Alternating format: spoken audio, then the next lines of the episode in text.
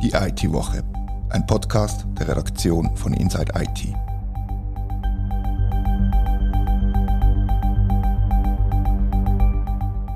Herzlich willkommen zur IT-Woche. Leider gehören Cyberangriffe von Schweizer Unternehmen fast zu unserem täglichen Brot bei der Berichterstattung.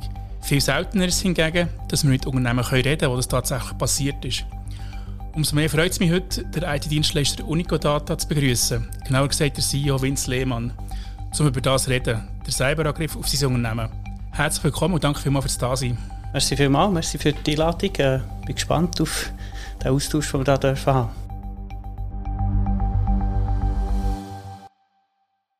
Jetzt ist es ein Zeit her, wo der, wo der Angriff passiert ist. Wie geht es dir heute? Wie ist die Situation heute? Wenn man jetzt so ein bisschen zurückschaut, es ist viel passiert, auf das kommen wir alles zurück, aber wie ist deine Gemütslage heute? Ja, das ist äh, schwierig zu sagen. Mal haben wir Höchst und mal haben wir Tiefs. Äh, ich glaube, das ist äh, noch, noch jetzt, das ist ein gutes halbes Jahr her, äh, ja, äh, haben wir noch ein bisschen Wellenbad. Gibt es noch Nachwirkungen technischer Art oder seid ihr wieder auf Normalbetrieb? Technischer Art, was, was den Betrieb anbelangt, haben wir es schon länger überwunden, aber es gibt etliche Nacharbeiten, äh, vielleicht auch strategisch ausgelöste Architekturänderungen, die wir machen. Also, dass wir irgendwie äh, wie vorher unterwegs wären, das kann ich nicht so sagen. Aber bei diesen Änderungen geht es darum, dass man zukünftige Angriffe verhindern will, gehe ich davon aus? Ja, ich soll das sagen, was für uns sicher äh, eine Herausforderung war, ist der, der Impact, das Ausmaß, wo, wo das Ganze hatte. Dass man es ganz kann verhindern kann, würde ich nicht so bestätigen, weil eben, man sieht es ja jeden Tag, liest man es, äh, hört man sie in den Medien, äh, auch die Anbieter oder Organisationen, die deutlich mehr Mittel haben, weder ein Schweizer KMU, äh, sind, sind betroffen. Also, dass man es kann ganz ausschließen kann, glaube ich nicht. Also, aber das sagt mir immer, eine hundertprozentige Sicherheit, die gibt es nicht, aber man tut gleich das meiste oder man tut das Möglichste dafür, dass es eben nicht passiert. Was würdest du sagen, was ist das grösste Learning, was du jetzt sagen hast aus diesem Angriff? Was ist das Wichtigste, was du mitgenommen hast oder was du daraus gelernt hast aus diesem Angriff? Ein grosses, übergeordnetes ist noch, noch schwierig zu sagen. Was ich würde als einer der Hauptpunkte doch versuchen herauszustellen, ist, dass man sich noch so gut kann vorbereiten kann. Man kann technisch top vorbereitet sein, man kann zertifiziert sein, man kann 20 Jahre reibungslosen Betrieb haben und doch ist man irgendwo nicht gefeit. Äh, das heisst, es bleibt uns allen als Provider, uns allen in, de, in dieser Branche, überhaupt wer, wer, IT einsetzt, es bleibt uns nichts anderes übrig, als konstant immer dran zu bleiben. Das haben wir schon, schon gemacht, aber die Auswirkung von dem ganzen Angriff jetzt, von, von dieser kriminellen Organisation, die uns irgendwie ähm, hat das Leben schwer gemacht und unseren Kunden, ja, das, das hält einfach lang nach und auf das kann man sich wie, wie nicht vorbereiten, was, was nachher kommt. Wenn wir jetzt ein zurückschauen, an dem Tag vom Angriff oder äh, in den Folgetagen, was ist denn genau passiert? Wie hast du davor erfahren, dass es passiert ist? Ja, ich habe es sehr, sehr früh erfahren. Das war am Sonntagmorgen frühes Telefon. Gewesen. Und von dann an war alles anders. Gewesen, ja. Wie ist dir in dem Moment gegangen, wo du das Telefon abgenommen hast und nachher gewusst hast, was passiert ist? Wir haben ja das geübt, regelmässig. Wir haben uns mit dem auseinandergesetzt, als ganze Organisation, nicht nur irgendwo, irgendwo auf einem Papier oder so. Also wir, haben, wir haben das geübt, wir haben die Szenarien einstudiert. Gehabt. Und so der erste Moment, das war eingeübt. Gewesen.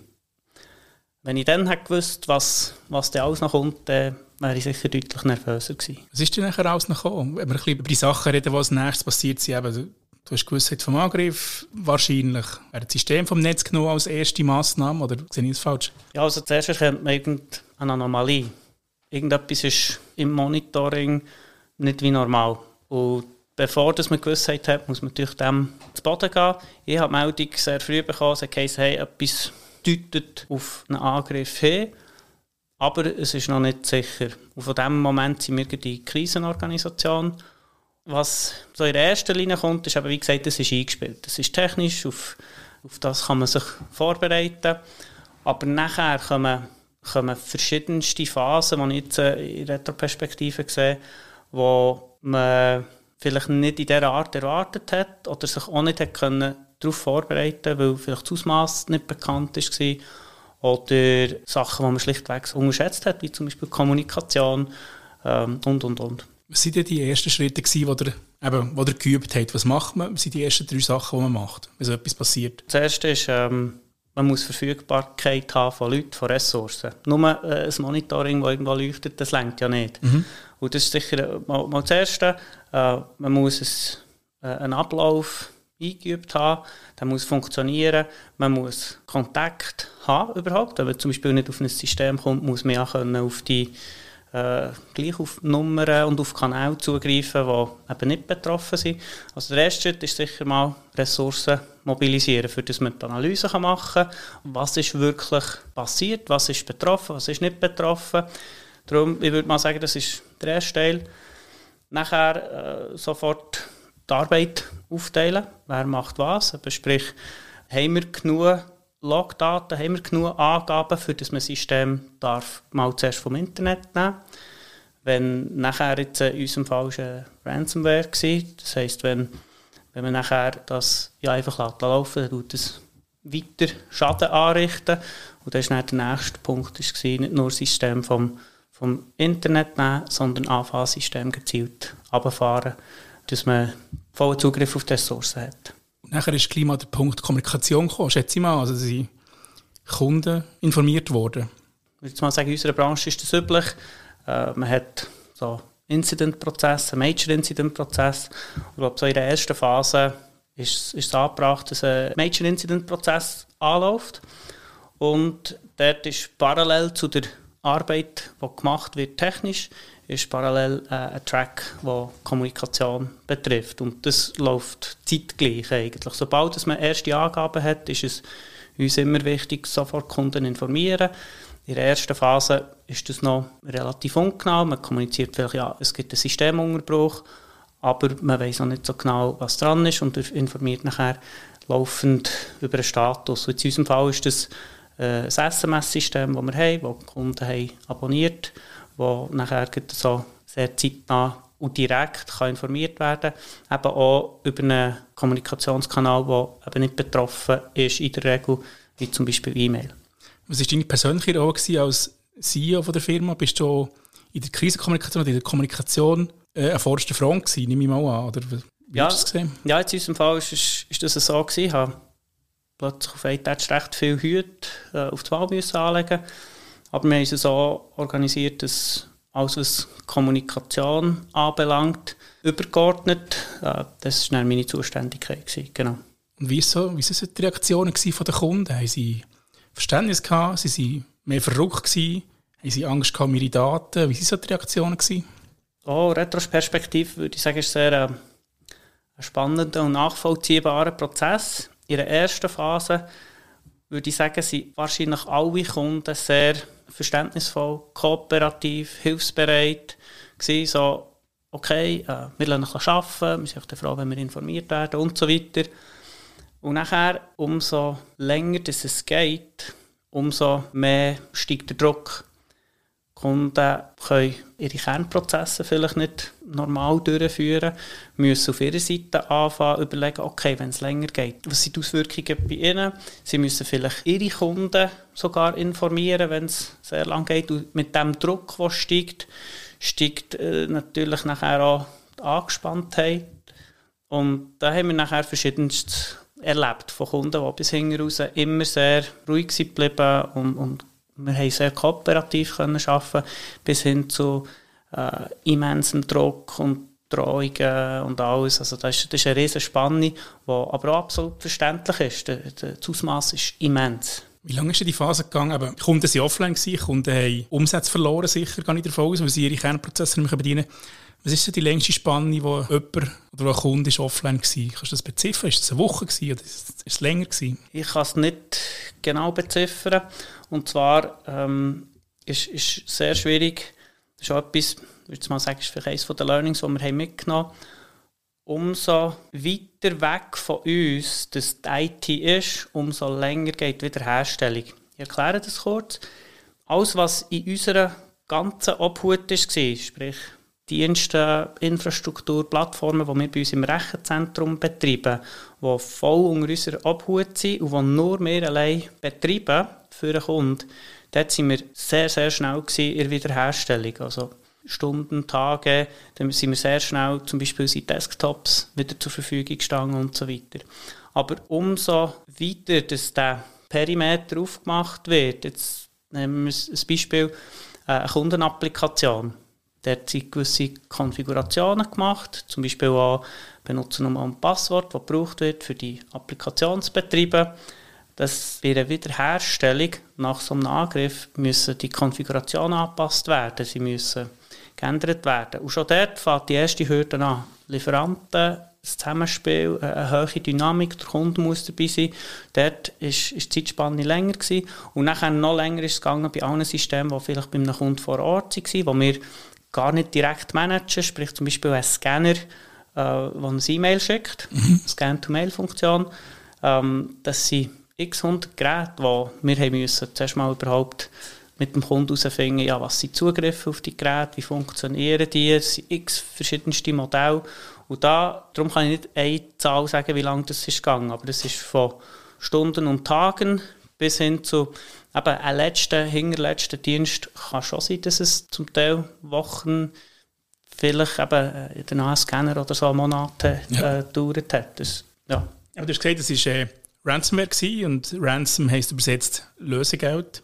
Dann ist wahrscheinlich gleich mal eine Lösegeldforderung von dieser Gruppe Cyberkriminellen, die, die euch angegriffen haben, oder? Also wir haben nie direkt irgendeinen Brief oder eine, Drohung bekommen.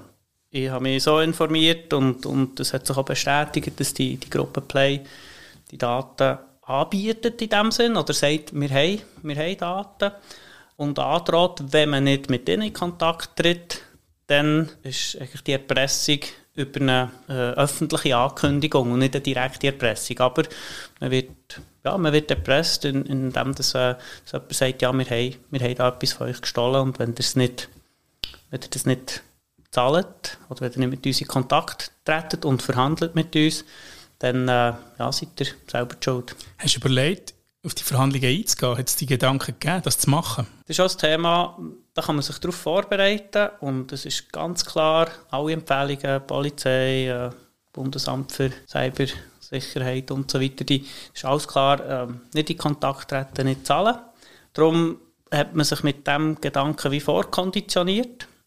Gleichzeitig, wenn man so in einer schwierigen Situation ist und eben der Druck von allen Seiten da ist, das Image von der Firma, das Image von den Kunden und so weiter. Alles ist auf dem Spiel. Das ist, das ist unsere Existenz ist auf dem Spiel gewesen. Da hat es schon Momente gegeben, wo, wo man ehrlich mal daran mhm. gedacht hat, aber der Gedanke ist schnell und, und auch äh, einstimmig bei uns äh, schnell vom Tisch gewesen, das kommt nicht in Frage. Also du kennst kein Preisschild, das das hatte? Nein. Nein. Also ich verstehe das total gut, dass man, das, dass man das überlegt in so einer Situation, wo eben man steht vor einem Abzweiger, oder? Und es kann links kann sie Abgrund gehen und rechts kann es weitergehen. Und da hat man schon gerne eine Idee, was, was sie dafür verlangen, oder? Das finde ich total nachvollziehbar. Mhm. Ja, ähm, gleichzeitig, am Anfang hat man Gewissheit ja nicht. Mhm. Und, und das andere, das wäre so grundsätzlich gegen unsere Werte gegangen. Hätte ich so viel mal müssen lügen im ja. Nachhinein, ja. das äh, wäre nicht gegangen für mich. Gleichzeitig ist ein Play ja für andere Angriffe in der Schweiz verantwortlich gewesen, ja, der Bund ist betroffen gewesen, indirekt zumindest. Wie war die Zusammenarbeit mit den Behörden gewesen, aus deiner Sicht, mit dem eben Bundesamt für Cybersecurity, dann zumal noch NCSC, mit der Staatsanwaltschaft, die du kontaktiert hast, nehme ich an, das FedPol ist involviert, weil sie die ganze Play-Geschichte bei den mhm. anderen untersuchen. Wie war die Zusammenarbeit gewesen mit den Behörden? Also, da muss ich wirklich sagen, bin ich extrem positiv überrascht gewesen. Wir haben innerhalb weniger Stunden äh, nachdem dass wir es im, dann zumal als NCSC gemeldet haben, haben wir schon eine Antwort gehabt. Mit der, äh, dem Sinn, äh, mit Handlungs, Handlungsempfehlungen. Also Checkliste. Genau, Checkliste, die ja. haben wir zwar schon kennt, aber was dort ist, war, ist schnell gekommen. Plus es hat sich jemand persönlich gemeldet mit einer Picke-Nummer und gesagt, wenn etwas ist, läutet mir an. Also das habe ich wirklich top gefunden. Und nachher, wo, wo ich wirklich, ähm, wo, oder wo wir als, als gesamte Crew wirklich besonders dankbar sind dafür und auch ähm, sehr positiv erlebt haben, ist die Zusammenarbeit mit dem das heisst, äh, der Senat für digitale Kriminalität vom Kanton Bern, also KAPO von Bern, äh, dort haben wir sehr intensiv mit einem Forensiker und mit einem Ermittler geschafft, also zum Teil täglich, zum Teil mehrmals täglich, haben Daten austauscht, haben äh, dort nicht, nicht nur müssen liefern sondern dort war eine Zusammenarbeit gewesen und dort haben wir gewisse Informationen von, aus ihrer Forensik äh, dürfen entnehmen, äh, was sehr geholfen hat. Ähm, schon später in der Ermittlung irgendwann ist unser Fall nachher tatsächlich als Fettpol quasi wie eskaliert worden, mhm. weil die Playgruppe im Visier ist vom Fettpol gekommen. Bundesinteresse. Ja, genau, Bundesinteresse, ja. Ähm, und ähm, dort haben wir nachher weniger, weniger mit der Staatsanwaltschaft haben wir, ja. äh, eigentlich nicht, nicht direkt jetzt zu tun gehabt. Weißt du, ob irgendetwas ist rausgekommen? Haben Sie irgendwelche Spuren gefunden? Oder in der Regel ist das ja chancenlos, so Untersuchungen. Nein, also was, was jetzt der Stand ist, wissen wir nicht. Oder es wird sehr wenig kommuniziert. Also da müssen wir eine offizielle Anfrage machen. Mhm.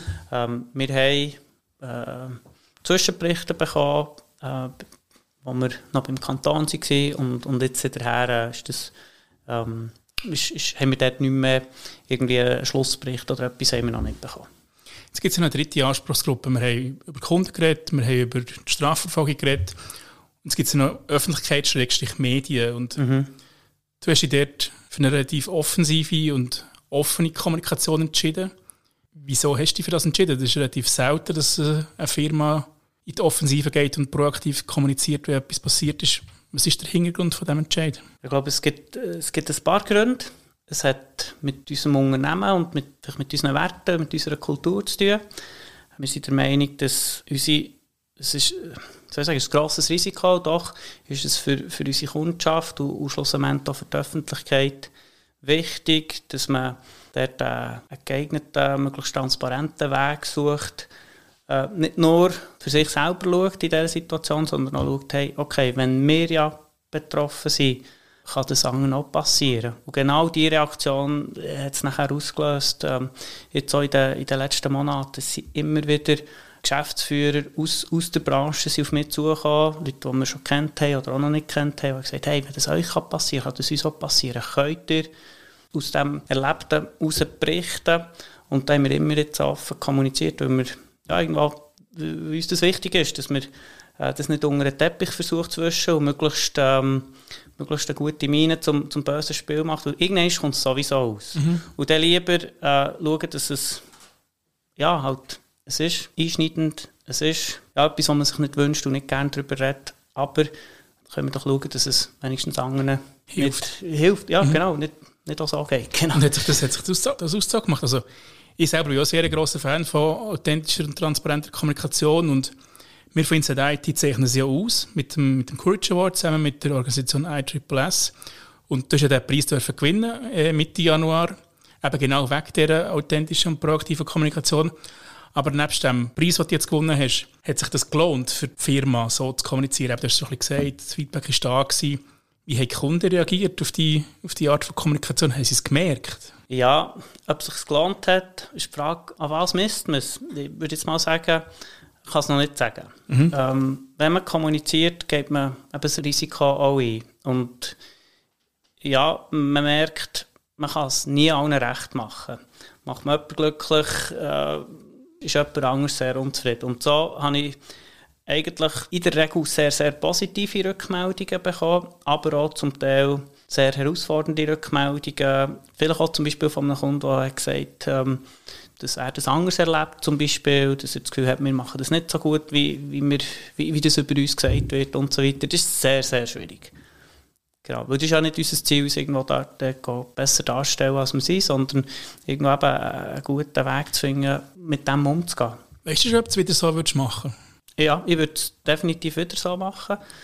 Ja, ich habe so viel jetzt äh, aus dem heraus gleichwohl wo ich das Gefühl habe, es hilft anderen. Ähm, ich hoffe schlussendlich, dass es irgendwann auch wieder positiv auf uns zurückkommt, dass man ja, nicht nur mit dem Finger auf uns zeigt, sondern dass man irgendwo, dass, dass sich der Kreis wieder schließt und darum ich würde es definitiv wieder so machen. Ja. Und würdest schon Kollegen aus der Branche wieder zusammen das Bier gehen und die fragt, CEO von einem anderen Anbieter, ganz ehrlich, empfiehlst du mir das auch zum so machen? Was würdest du sagen? Ja, ja, definitiv. Also habe ich jetzt durchwegs immer so gemacht. Okay, also ist das genau. passiert? Die Frage, ja, ist die Frage gekommen? Ja, die Frage kommt regelmäßig. Ja, ja. genau. Äh, würdest du es wieder so machen? Was würdest du anders machen? Auch in Sachen Kommunikation. Also das Thema Kommunikation kann ich sagen, ähm, sage jetzt mal, für die kurzfristige Kommunikation sind wir eben sehr gut vorbereitet gewesen, aber was ist, wenn es länger geht? Und für das sind wir nicht genug gut vorbereitet ja. gewesen. Und dort habe ich das Gefühl, eben können wir, können wir an einem branchenweiten Learning beitragen und darum mhm. tue ich dort sehr offen darüber erzählen, ähm, was hat gut funktioniert und was weniger und was würde ich aber auch wieder so machen. Wenn man jetzt auf die Learnings vom Angriff selber geht, um eben helfen, dass das nicht wieder passiert, also auf der technischen Seite, wie ist es bei euch passiert? Ist die Analyse mhm. fertig, wie das da Angreifer reinkommt? Ist das, typischerweise ist ja Phishing für 80, 90 Prozent, je nachdem, welche Statistik man nimmt, ist das Phishing-Mail der Grund? Ist ja. das bei euch auch so gewesen? Der Grund, den kann man nicht abschließend sagen. Das ist sehr schwierig. Das ist auch für uns ähm, eine der grössten Herausforderungen gewesen, so in den ersten vier, fünf Wochen, sechs Wochen, nicht zu wissen, ähm, was es war. Einerseits ist es ich sagen, ist es ein bisschen bestätigend, okay, gut, ist nie irgendwo äh, das Loch gross offen gewesen oder, oder irgendwo eine Fahrlässigkeit vorhanden und gleichzeitig eine Zeit lang zu haben, wo die Forensik niemandem hat können sagen, was ist, was ist wirklich passiert. Das ist sicher ein schwieriges Thema. Bei uns ist die Frage, warum sind die, die Auswirkungen so erheblich waren. Mhm. Ähm, und dort denke ich, was unser Learning daraus ist und dort gibt es zugegebenermaßen bei uns eine, strategische Änderung. Daraus heraus ist, wir haben Shared Services angeboten, Shared Platform Services, so Shared Multitenant Angebot. Und dort ist das Risiko, dass wenn es einem Ort etwas verwünscht, dass nachher das Ausmaß grösser ist. Und das ist das, was bei uns ähm, stattgefunden hat. Und dementsprechend müsste man sagen, die Auswirkung, die wir hatten, ist zurückzuführen auf ein Geschäftsmodell, das wir seit Jahren so im, im Einsatz haben. Und das äh, fordert sicher jetzt auch unsere Zukunft heraus. Wir müssen dort äh, ja, irgendwo die Erkenntnis daraus herausziehen, dass wir das nicht mehr wollen, strategisch so anbieten. Und ähm, ja, da in diesem in dem Prozess stecken wir jetzt gerade. Also da gibt es eine Anpassung vom Geschäftsmodell zum Auswirkungen von einem möglichen Cyberangriff nachher einzudämmen. Und ja. kann ich zusammengefasst wahrscheinlich sagen, ein Angriff selber lässt sich nicht hundertprozentig verhindern, aber die Auswirkungen können minimiert werden. So. Ja, das würde ich auch so sehen. Ja. Wir müssen mal gleich auf den Angriff zurückkommen, bei Phishing, du hast es nicht gesagt. Ist es Phishing gewesen, oder? Wir können es nicht sagen. Ah, immer, nein, immer noch nicht? Nein, nein, genau. Okay. Also, ähm, man, man, kann es nicht zurückzuführen. Es haben dort x Untersuchungen stattgefunden. Okay. Was es... Ähm, wir, wir wissen ungefähr, wo, über welchen Weg dass es, äh, dass es stattgefunden hat. Aber wie das sie vorgegangen sind, das wissen wir nicht. Wenn wir jetzt über die Auswirkungen und Konsequenzen reden, hast du mal ausgerechnet, was das Ganze gekostet hat? Ja, also das ist ja noch schwierig.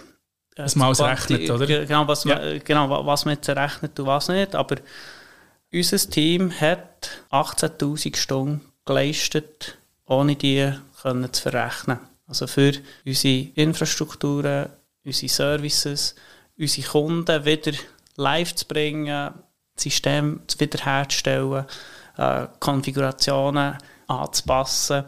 Rund 18'000 Stunden. Also das ist ein Aufwand, den man ohne den Angriff hätte können verrechnen und jetzt hat man es nicht können. Ja, es ist eben noch schwierig zu sagen. Oder mhm. wir sind ja, wir, wir, ein Teil von unserem Geschäftsmodell ist ja Betrieb von äh, so Plattformen, von Cloud-Lösungen. Mhm. Und ein Teil von dieser Zeit wäre auch Betriebszeit gewesen. Also ich würde jetzt nicht sagen eins zu eins, aber ein grosser Teil von dem wäre, wäre verrechenbare Leistung gewesen. Wir haben in dieser Zeit keine Projekte für unsere Kunden können durchführen Also wir irgendwo müssen halt auf, aufarbeiten und sicherstellen, dass der Betrieb plus die Aufarbeitung irgendwo, dass wir das äh, aneinander vorbeibringen. Und das ist äh, für unser Team, aber auch für unsere Kunden eine äh, brutale Belastung gewesen, die Zeit. Und zusätzlich zu den eigenen Aufwänden kommen eben externe Aufwände und es kommen vermutlich oder vielleicht noch Forderungen von Kunden nach Ausfall oder Umsatzentschädigung. Ja. Hat es beides gegeben? Ja, das hat es gegeben, ja. Und in welcher Grössenordnung bewegt sich das ungefähr? Ja, da möchte ich nicht allzu genau Auskunft geben dazu, aber äh, das ist sehr unterschiedlich. Aber da sind zum Teil Schadenersatzforderungen im Raum. Ähm, sicher, äh, was wir Dritt, Drittkosten hatten, äh, so in einem, in einem guten sechsstelligen Bereich problemlos. Ja. Gibt es äh, eine Cyberversicherung, die euch hilft, um die Kosten zu decken? Ja, wir sind Gott sei Dank sehr gut äh, äh, versichert. Wir haben gute, gute Unterstützung äh, von der Versicherung. Was äh, hingegen schwierig ist, und das ist sicher auch eine Erkenntnis, ist, die Versicherung die wirkt nachher. Die, die wirkt, wenn es äh, eben für, für zum Beispiel Dritt, Drittkosten, das, das nebst dem Ertragsausfall, den man hat, nicht noch irgendwo Drittkosten äh, noch, noch sein. Aber die Arbeit muss ja gleich gemacht sein. Belastung für die Mitarbeiter und der Schaden, sei es am Image oder der Schaden, den man allgemein erlebt, der, der ist ja gleich da. Und ich denke, es ist ein Puzzleteil, aber äh, ich würde jetzt den Fokus vor allem auf, auf das Gesamte ähm, aussetzen, im Hinblick auf, auf äh, ja, was man aus, aus dem Ganzen heraus lernen kann. Wenn wir jetzt in die Zukunft schauen, oder so halb Zukunft, wie hat sich das Projektgeschäft und das Neukundengeschäft entwickelt, seit das passiert ist? Ist das Zurückgang oder ist das stabil nach wie vor? Oder? Ja, also unser Image hat klar gelitten. Ja. Und es kommt sehr darauf an, mit wem das man redet. Es ist so, die Eltern zeigen mit dem Finger auf einen und sagen, ah, die hat es getroffen, die sind, die sind schlecht. Punkt. Mhm.